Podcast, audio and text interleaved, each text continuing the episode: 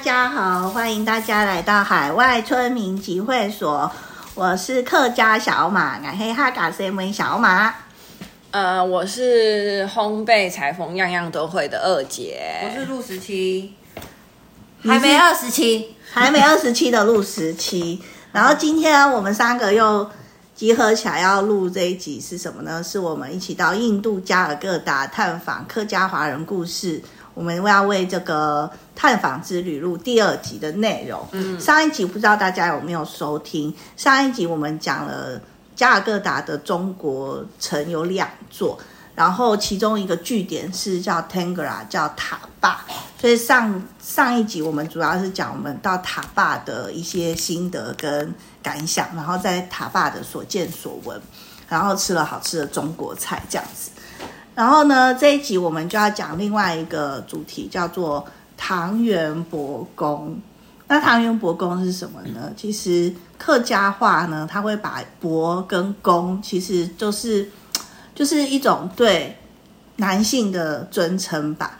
然后呢，所以客家人常常会在一个人的名字后面加某某某某什么伯，然后或什么什么什么公。那但是呢，大公呢，伯公合起来又变成一种呃信仰，就是在南东南亚，还有像这个印度南亚这边，他们的在地的信仰呢，会有这种伯公信仰。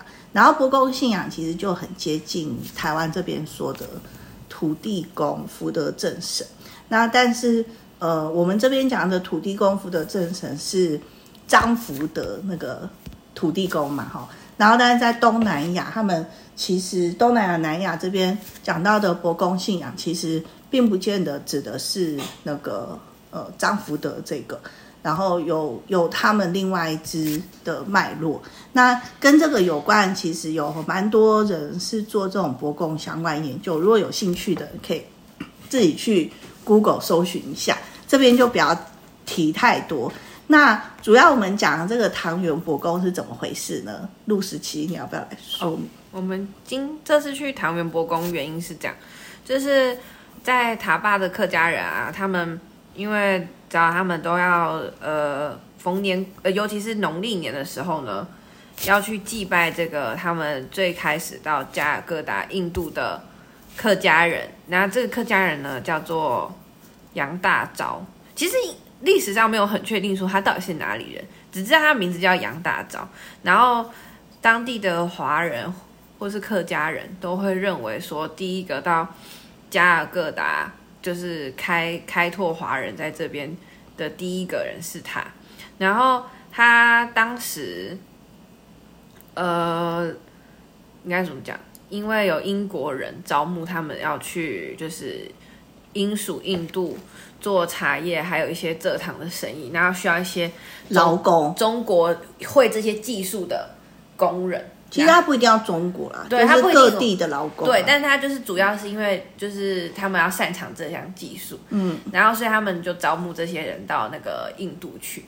然后他当时就一行人，但是他是他带头啊，然后到了加尔各答这个呃胡格利河的河口，然后那个胡格利河是恒河的支流，支流，然后那个地方就叫阿阿丘坡，嗯，然后当地人。从这个呃，认为说这个地方就是他们华人客家人上岸的地方，就开始的地方。嗯，然后，然后可是就像刚刚讲到，就是这个杨大钊啊，他现在我们因为我们去祭拜杨大钊的地方，那个区地方就叫唐人伯公。然后像刚刚开头有讲到，伯公就已经有点是这种信仰上的一种有点民间神话的那种感觉了。对，所以其实关于杨大钊的资料，我觉得没有到很真实。像是我们去唐人博公时，他匾额上有写他是一七一八年到，可是当地的客家人又说哦，应该是一七八一年。可是根据历史脉络，一七八一年那时候又也还不见得没有英国总督。一一八一七八，他们又客当地客家人又说一七八一，可是英国总督在一七八一时应该也不会接触到杨大钊。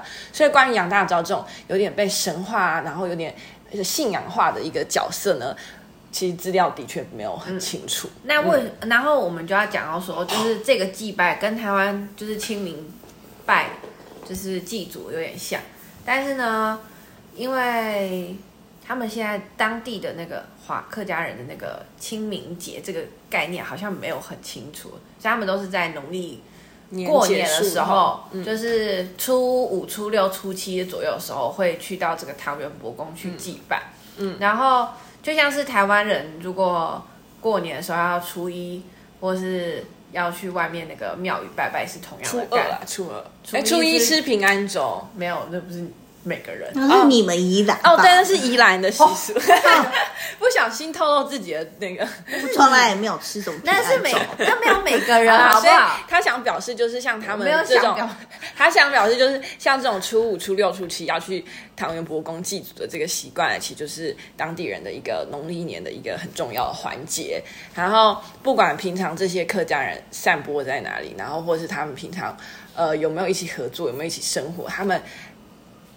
都会到在初六、五、初六、初七的时候到那里，然后而且那个他们会没有没有没有约不约而同的，都会因为因为呃常住在加尔各答客家人可能就一两千人，而且是老人居多嘛。那那那过年期间，他们散布各地海外啊什么的家人会回来过年，嗯，然后回来过年，那他们就会有这种算是家庭活动吧，嗯、而且我感觉像一种。另类走村，就对，就走村。然后他们会准备很多食物，自己做的，像烧麦啊，还有饼啊、面包。他们去买的，重点是他们的烧麦要配咖喱。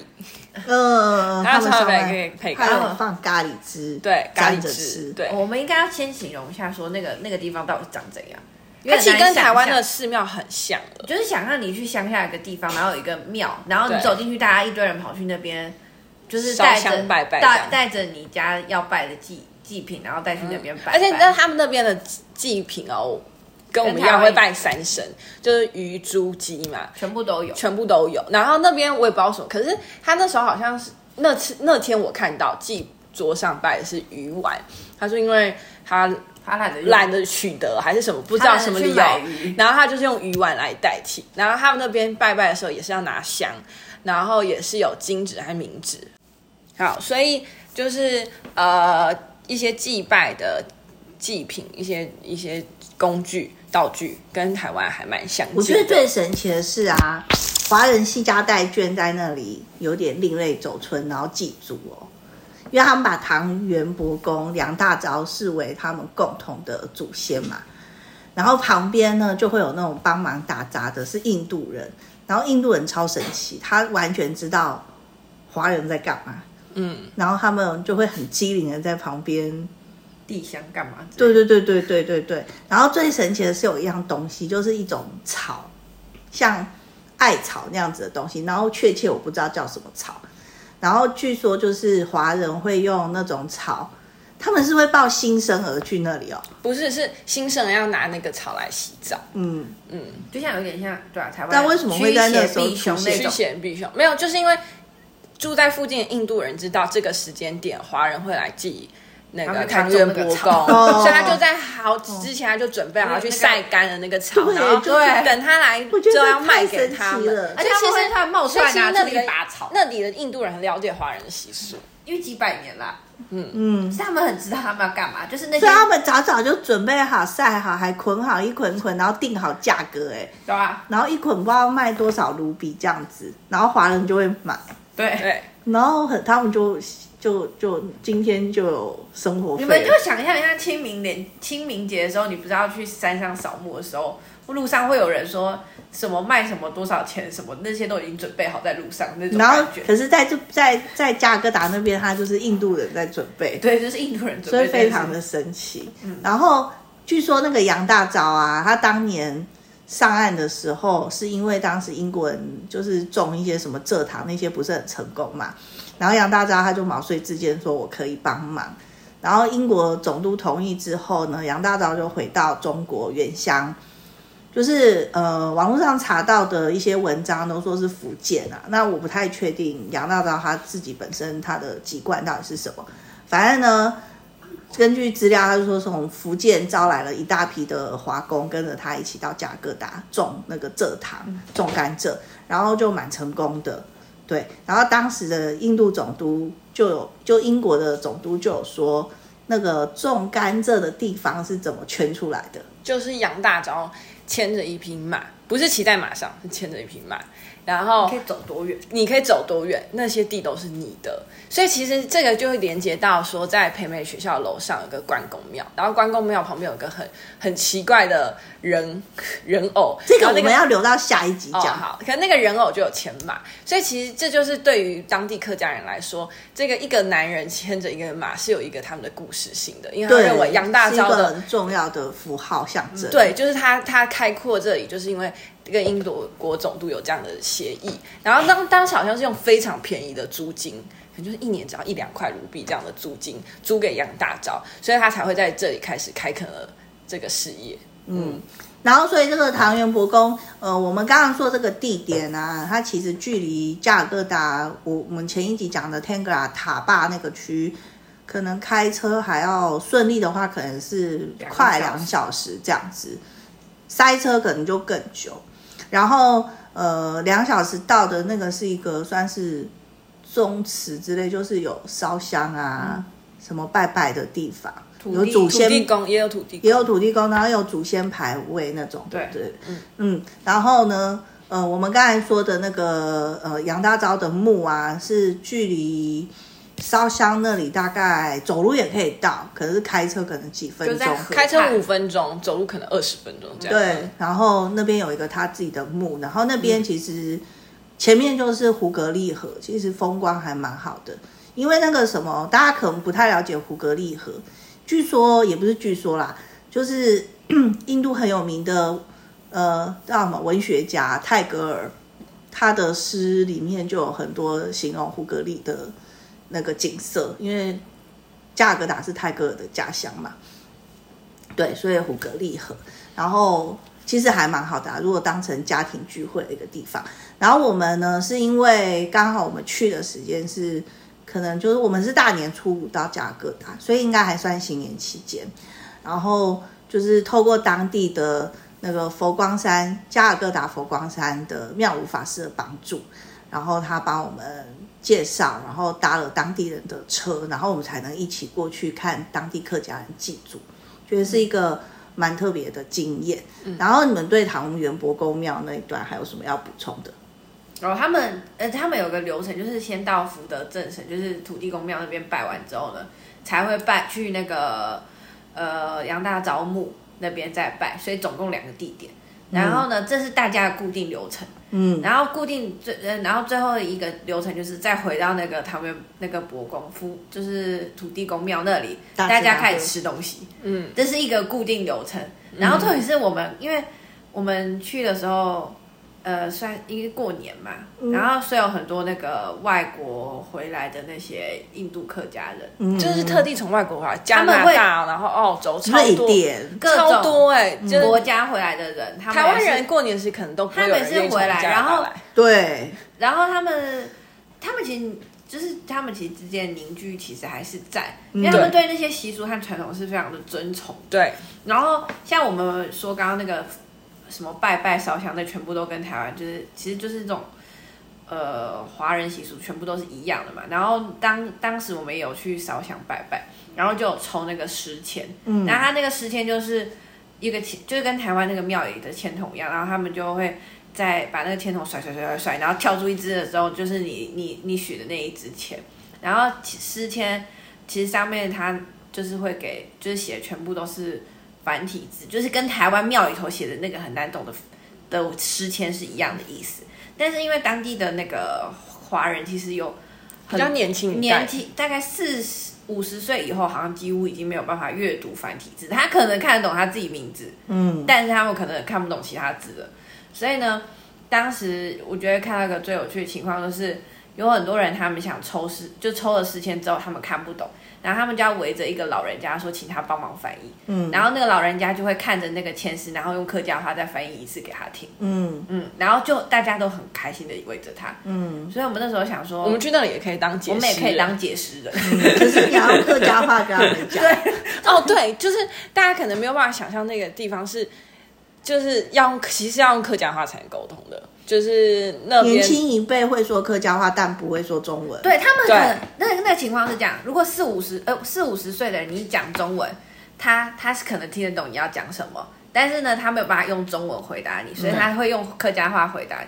然后再往上一点，就是六十岁六十岁以上的，你用中文或客家话，他们全部都通。嗯，那如果你到了四十岁以下呢，他们可能就是客家话，客家话还是 OK。但是中文是完全听不懂了，嗯，然后是完全听不懂。三十二十的话就用英文，用英文，还有印度语，对，而且他们哦，六七十以上的哦，老人就是非常像我们这里看见的老人，就是他们的头其实不会像印度人一样一直摇头晃脑的表达是或不是，可是当然年龄越下降，大概。五十以下、四十几以下的，他们其实越像印度人，就越像印度人，就是他们也会跟你摇头晃脑，就是完全是印度的那一套。嗯、可是老一辈的都都完全完全不会，可是也代表说他们有越来越融入印度的社会。对，而且我再补充一点，就是因为这个唐元伯宫真的蛮特别，然后当地我们去的时候就有遇到一些印度人的年轻的文史工作者，嗯，然后他们也有特地去拍摄。所以就代表说，因为印度人他们其实也蛮自豪于他们自己印度古文明啊、印度的各种文化啊什么这些嘛。然后可是你现在在桃园博这么小一批的客家华人，可是却有被当地的印度的年轻一辈关注，然后还特地来拍摄，觉得这个也是蛮不错的。这就是文化融合。对啊，对啊。嗯、所以虽然说，即使说中印关系怎么样怎么样，可是，在民间啊，文化上这些，其实这些交流是不会受到一些那种就是政治啊、国际的影响。对，就是该交流的，其实还是会交流。好，那我们这一篇呢，也不是这一篇啦，我们这个唐元伯公啊，就分享到这边。然后下一集我们会继续跟大家介绍，下一集我们会继续跟大家介绍那个关于。价哥达华客家华人的故事，然后如果喜欢我们这几个系列的话，一定要持续关注我们哦，因为我的那个 Apple 那边从来都没有人按赞点评。有啊，就是只有我一个人留言，那个留言是我自己，好吗？都没有任何一个人留言，有按五颗星的，可是都没有留言写字，写字懂不懂？好，然后所以欢迎大家持续关注。那我们这一集就先到这里啦，拜拜，拜拜。拜拜。